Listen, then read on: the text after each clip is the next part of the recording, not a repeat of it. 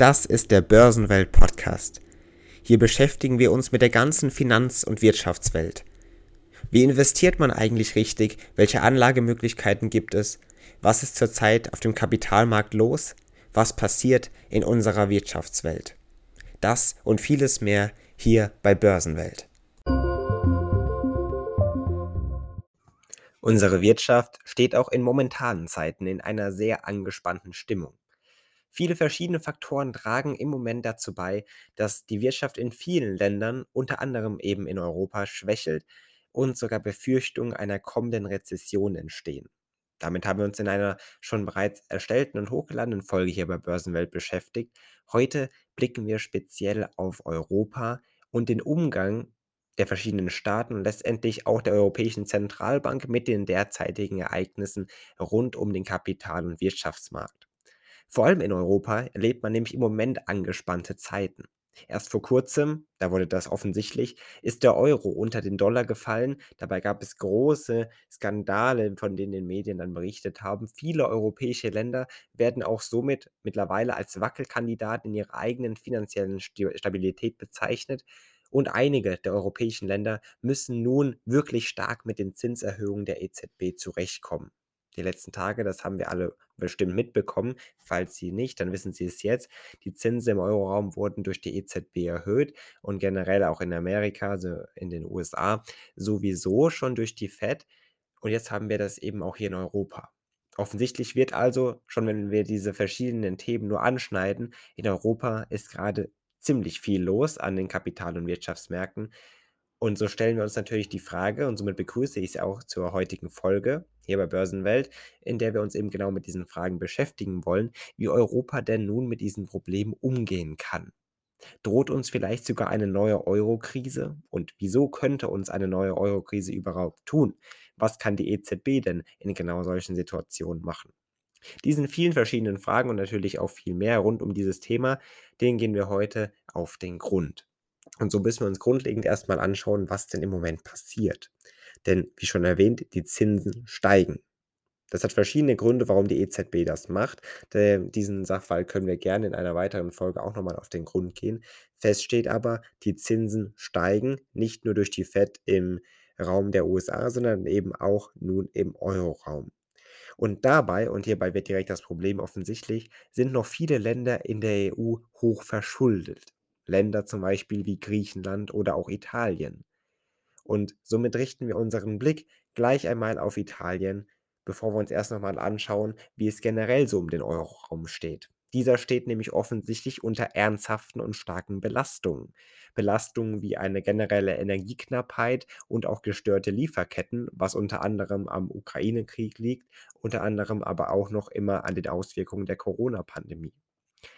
Aber nun gibt es auch noch eine weitere, wirklich ernstzunehmende Belastung im Euroraum und speziell in einem hochverschuldeten Land. Wie schon erwähnt, es geht um Italien.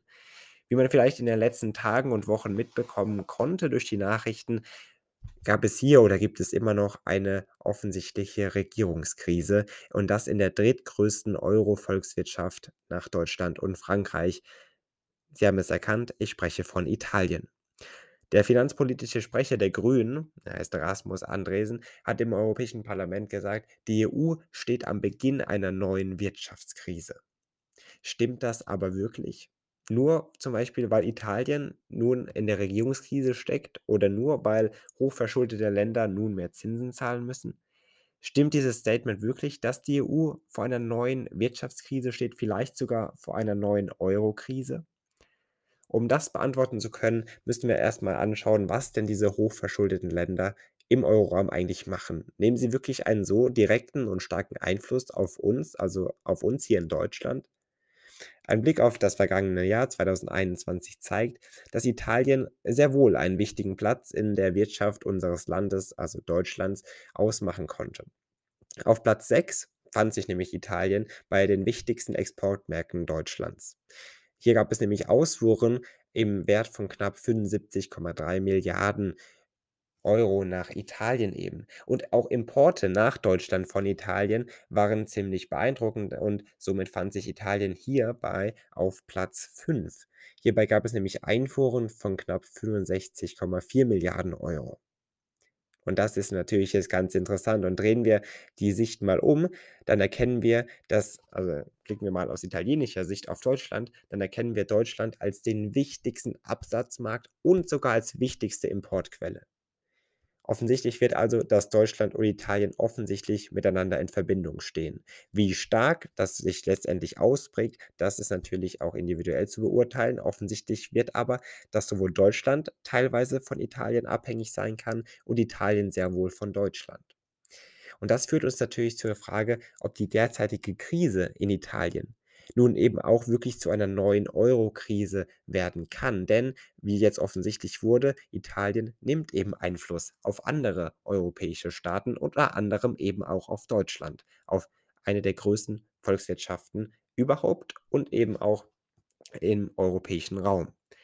Ein Blick auf das Jahr 2012 zeigt etwas ganz Interessantes und viele können sich vielleicht von Ihnen sogar noch daran erinnern, liebe Zuhörer und Zuhörer. Auch hierbei befand sich schon die Eurozone am Abgrund. Beteiligte Personen an den Finanzmärkten und auch Institutionen hatten sogar das Vertrauen in die Schuldentragfähigkeit vieler Länder verloren.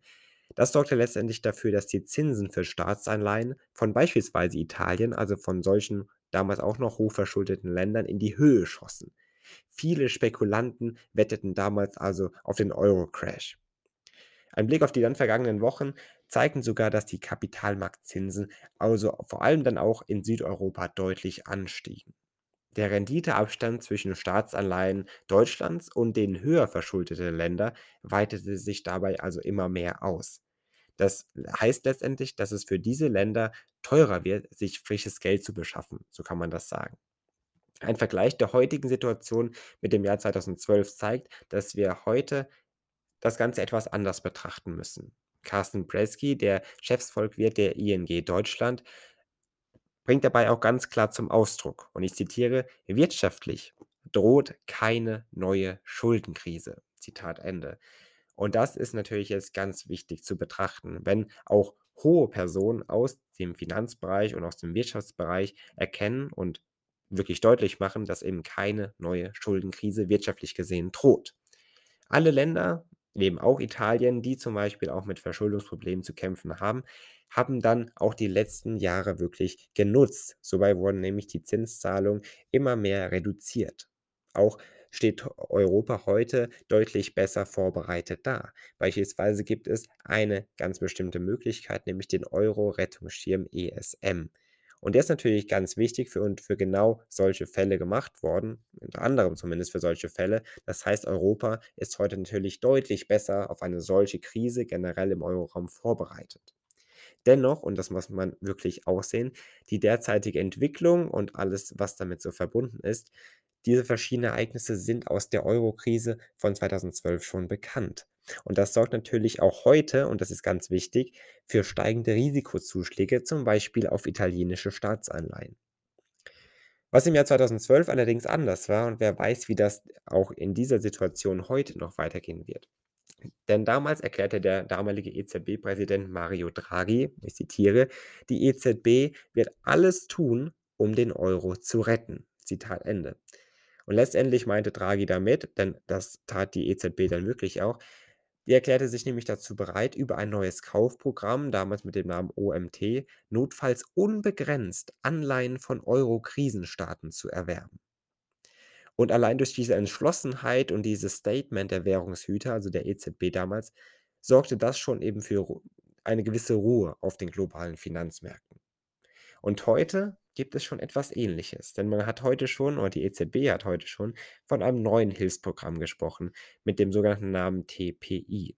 Hiermit will die EZB notfalls über Anleihenkäufe einschreiten, wenn beispielsweise Spekulanten die Zinsen für Wertpapiere eines bestimmten Euro-Staates aus ihrer Sicht unverhältnismäßig arg nach oben treiben. Die Staaten müssen nämlich dann am Markt nicht mehr so hohe Zinsen bieten, wenn die EZB nämlich als großer Käufer dabei ist. Und genau deswegen dieses Programm TPI, über das eben die EZB notfalls eben über Anleihekäufe einschreiten könnte, wenn eben zum Beispiel Spekulanten die Zinsen für jeweilige Wertpapiere so hoch treiben würden. Auch interessant, wie es hier weitergehen wird. Ulrich Kater, der Chefsvolkwirt der DK Bank, hat letztendlich auch hier erklärt, dass die EZB genug Mittel hat, um spekulative Kapitalbewegung abzuwehren. Das heißt, die EZB, auch wenn sie in den letzten Wochen teilweise unter großer Kritik stand, hat immer noch genug Mittel und Möglichkeiten, um spekulative Kapitalbewegungen zumindest in diesem Szenario abwehren zu können. Er erklärt aber dabei auch, politisch müsse oder um politische Maßnahmen müsse dieses Hilfsprogramm TPI noch ergänzt werden. Am Ende dieser Folge ist auch vor allem wichtig zu erkennen, dass es auch einen großen Unterschied zu 2012 gab. Damals waren nämlich die Inflationsraten im Vergleich zu den heutigen Werten ziemlich gering. Die heutige höhere Geldentwertung erschwert natürlich die Arbeit der EZB und lässt vielleicht darauf schließen, dass eine Eurokrise vielleicht wahrscheinlicher ist oder zumindest schwieriger abzuwenden ist als im Jahr 2012.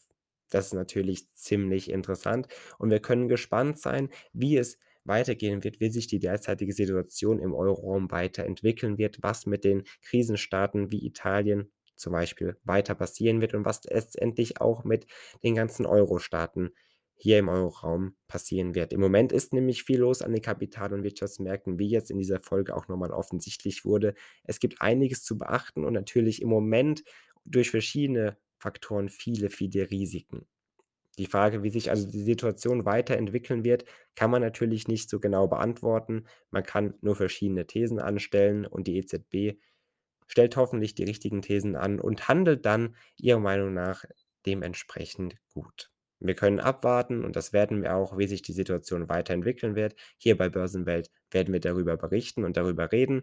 Und natürlich können Sie auch auf unserer Website vorbeischauen, auch Börsenwelt gerade im Netz eingeben und sich durch verschiedene Artikel rund um unsere Finanz- und Wirtschaftswelt klicken und das Ganze nochmal schriftlich kennenlernen. Viele Artikel und Themen sind noch im Aufbau, also falls Sie vorbeischauen, noch nicht alles wird dort online sein, aber mit der Zeit kommt immer mehr. Schauen Sie also gerne immer mal wieder rein und lernen Sie dann die Welt der Finanzen in des Investments und unserer Wirtschaft auch nochmal über diesen Wege gerne genauer kennen. Am kommenden Samstag können Sie natürlich hier bei Börsenwelt auch gerne wieder einschalten, wenn wir uns dann mit einem weiteren spannenden Thema, wie das ja so immer ist, wenn es um Finanzen und Politik dann noch zusammengeht, ziemlich aktuell vor allem, dann können Sie da gerne wieder einschalten, falls Sie sich dafür interessieren. Ich wünsche Ihnen somit eine schöne Woche und begrüße Sie dann gerne über unsere Website und am kommenden Samstag bei einer neuen Folge. Machen Sie es gut, ein guten Start dann am Montag in die neue Woche und bis zum nächsten Mal.